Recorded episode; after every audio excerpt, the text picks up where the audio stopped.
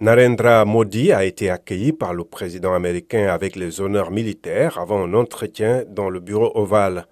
Je pense depuis longtemps que la relation entre les États-Unis et l'Inde sera l'une des relations les plus marquantes du XXIe siècle, a affirmé Joe Biden dans de brefs propos liminaires, insistant également devant le dirigeant indien sur les valeurs de la liberté d'expression et du pluralisme religieux.